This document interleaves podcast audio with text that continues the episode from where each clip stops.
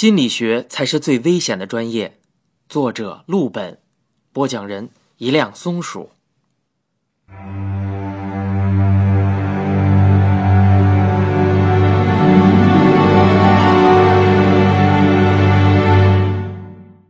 前几期有粉丝留言说听了很多遍没听明白，翻阅了陆本的原作也没理解。在这儿，我给你提个小建议。就是在你想砸耳机之前，再听上它几百遍，说不定哪天灵光一闪，就全明白了。好了，开个玩笑，咱们继续第三十七回。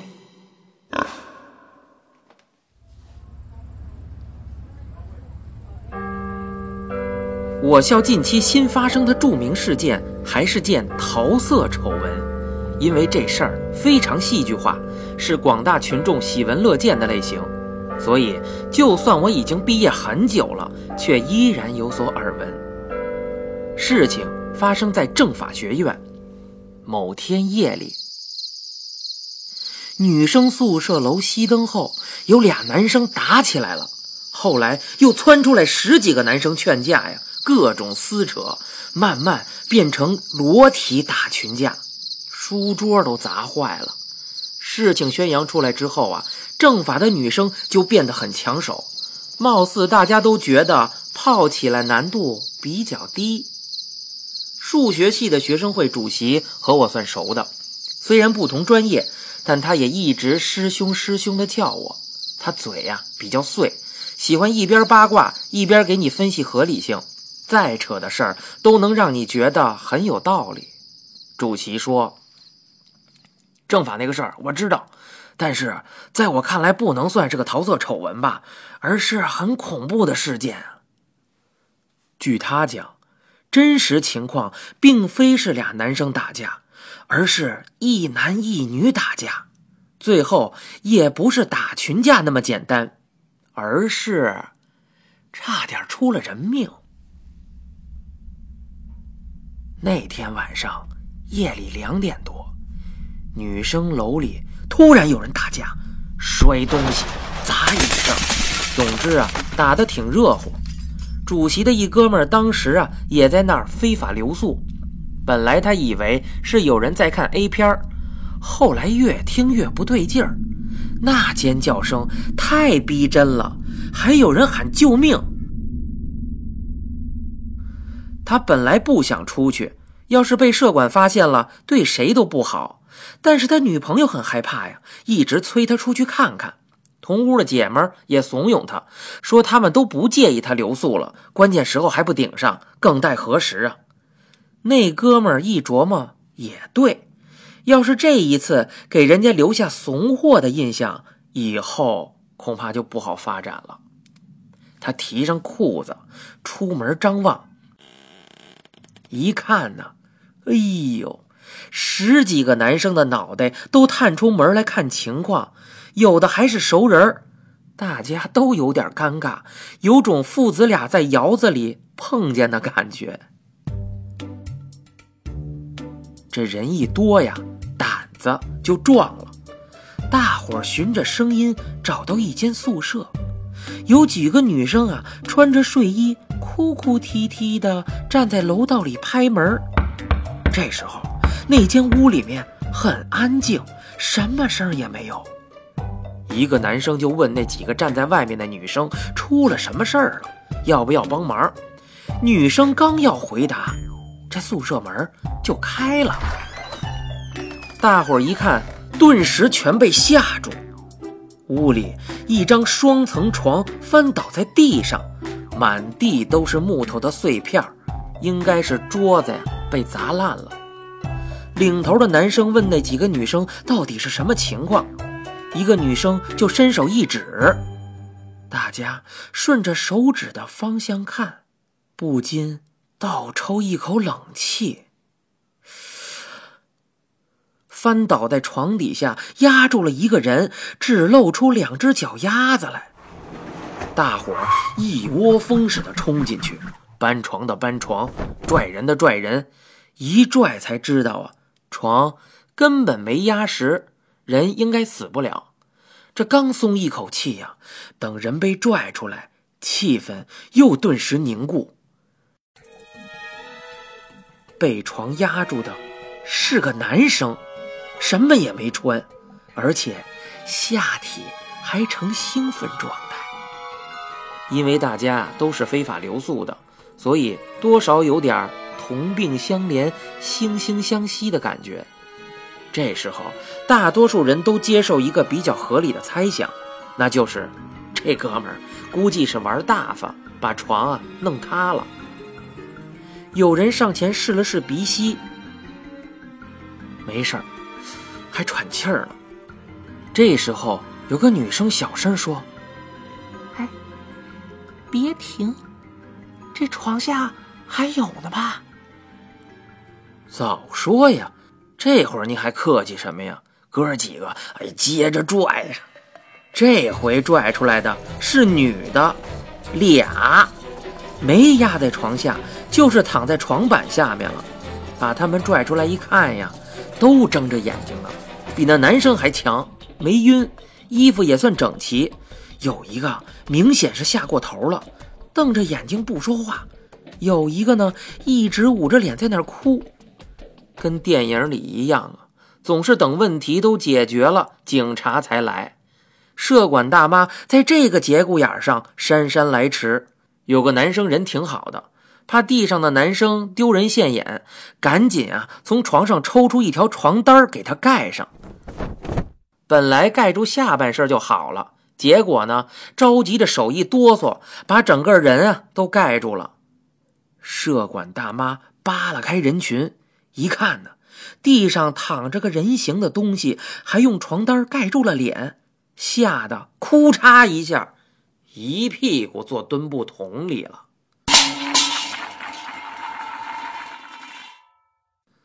大家七嘴八舌的解释：“没事没事别怕，不是您想的那样。”等大妈缓过神来，男生已经一哄而散，全都逃走了。主席八卦的很有条理，我听明白了事情的经过，但是看不到一点恐怖事件的影子。主席问我：“哎，难道？”你就不想知道那屋里的俩女一男发生了什么吗？主席的九转玲珑心思，我后来才搞明白。他想通过我打听第一手资料。出了这样的事儿啊，学校的心理咨询中心肯定要介入。原来有过先例，学校给一个男生处分，男生接受不了，差点轻生。后来。中心必定会在学校给出处罚的同时，给相关人员做心理疏导。说白了，就是贯彻一条宗旨：罚你丫的，你敢不乐意啊？所以，丑闻的前因后果，我们心理咨询中心应该最清楚。学校警务处也得向咨询中心打探情况。我表面上并没有答应主席什么。但是心中也觉得这事儿蹊跷。不过我并不觉得我一问姥姥就会告诉我，毕竟咨询中心和学生的对话也属于心理咨询的行为，是要遵守保密原则的。这事儿算是个引子。主席没有从我这儿掏出东西，本来已经放弃，结果没过几个月，这事儿就和我扯上关系了。正法桃色丑闻那一年的中秋节，别人送了我两瓶红酒，一盒大豆异黄酮，我当时就震惊了，迟疑的问那人是不是有什么深层次的含义呢？那人也是个奇葩，声称根本不知道大豆异黄酮是啥玩意儿，就觉得是保健品。那两盒东西我实在没用，就拿它去借花献佛，孝敬姥姥。我觉得这事儿冥冥之中自有天意。我去的时候，姥姥正和一个二十出头的年轻人笑着聊天他看见我来，特高兴，指着那个年轻人为我们互相引荐。姥姥一伸手，介绍的手势是摆出来了，但嘴上却有点迟疑，一副不知道怎么组织语言的样子。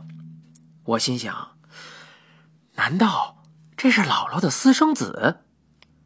年轻人挺有眼力，站起来主动自我介绍，直接说自己曾经是老师的病人，这次趁过节来探望一下。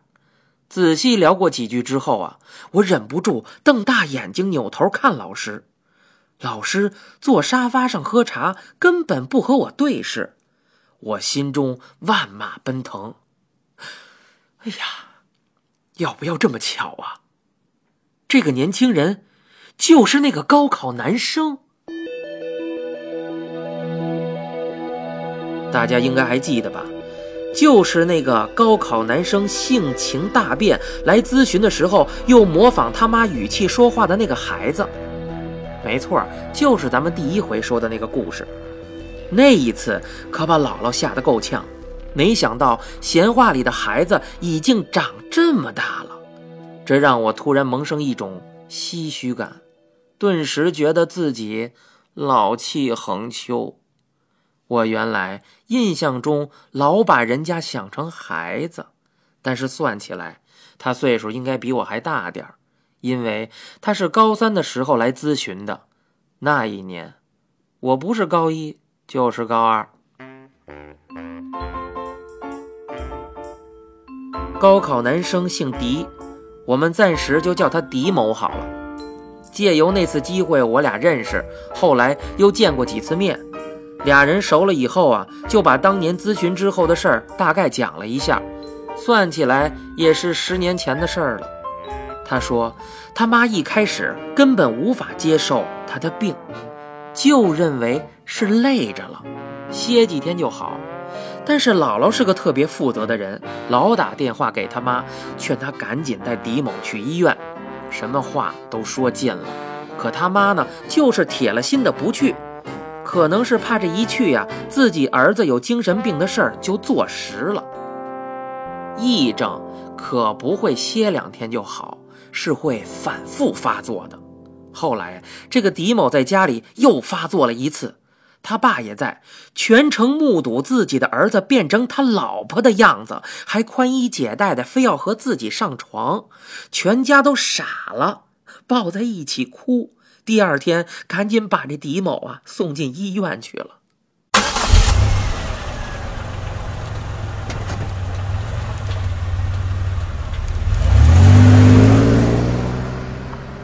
我听到这儿啊，突然想到一种可能，然后就有一种想要抽自己的感觉。这么多年，其实我对狄某的那件事一直很在意，不然也不会第一个把他的译文放在咱们的故事第一集里讲。他的故事既是师姐硬塞给我各种八卦的开始，也是我接触心理学并开始真正感兴趣的开始。我这么多年一直在纠结他那次咨询过程中的发病是怎么回事但是总想不明白，这就叫灯下盲。我长久以来都把自己绕进去了，为什么我就非得认为他得的是癔症呢？他就不能得的是别的病吗？我又回忆了一下，这也不能完全怪我自己。当时师姐给我讲的时候，说的是姥姥认为这个狄某是癔症，先入为主之后，脑子呀就转不过来了。脑子通畅之后，我整个人如释重负。但是坐在我面前的狄某并不知道我一瞬间想了些什么。我问：“你这后来？”应该确诊为多重人格了吧？狄某表现的很惊讶，回答道：“呃，是啊，光听这些就看出来了。当初医院可是请专家会诊了好久啊。我当然不可能比专家会诊还高明，只是我琢磨他这事儿啊，这么多年才能一下子融会贯通。”狄某这个病情啊，其实比较典型。不过，像他这样后继人格全面模仿亲人的案例的确很少见。估计当初医院没办法立刻确诊，也是因为这个。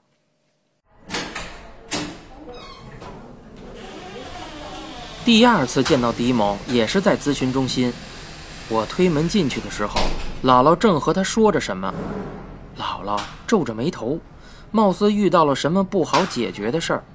见我进来呀，姥姥就闭嘴了。但我只听了一两句，就知道他俩正在讨论政法那件桃色丑闻。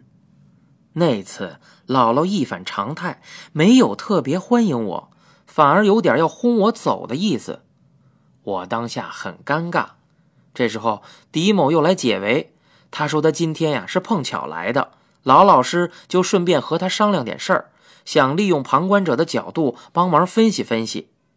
我表示理解，正法那件事儿我也知道。姥姥疑惑了一下，问道：“嗯，你知道多少啊？”我把主席讲过的大致一说呀，姥姥看着我。哦，原来你都知道这么清楚了呀，那就没必要瞒着了。你也帮忙分析分析吧。我看了一眼狄某，顿时有种后宫失势、救人失宠的感觉。回到事件上，姥姥说：“最近政法这个事儿啊，学校领导很重视，影响很坏。”必定是要重罚的。涉事的几个学生有情绪波动，所以中心找到几个当事人做心理干预。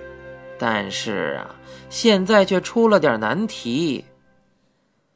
姥姥说到这儿，又开始皱眉头，似乎为这事儿真的很发愁。我还了解到，这事儿是学校明确交给郑老师处理的。但作为咨询中心的主任，姥姥没办法独善其身。现在最大的难题是，当事人各执一词，不知道谁说的是真实情况，弄得学校连该罚谁、怎么罚都无法确定。调查事件的任务居然从学生处压到咨询中心头上，说我们掌握第一手资料，责无旁贷。我听完点点头，心想。这溜肩膀的事儿哪儿都有。姥姥为这事儿着急，病急了乱投医。得知狄某是学数学的，还研究过逻辑学，就非让他帮忙分析案情。说到这儿，姥姥好像突然想起什么似的，突然惊喜的拉着我说道：“本啊，我刚想起来，你不是老看侦探小说吗？我记得你论文写的挺有逻辑的呀，快快！”咱们一起分析分析。我不光看侦探小说，什么包青天、狄仁杰、大唐女巡案，那可我也没拉空啊。狄某坐在一边，看着我们一老一小拉拉扯扯，就跟那偷笑。我当时瞅他一副乖宝宝的样子，便隐隐觉得有点不对劲，总觉得和第一次看见他时的感觉不一样。后来的事儿证明。我应该相信我的敏感。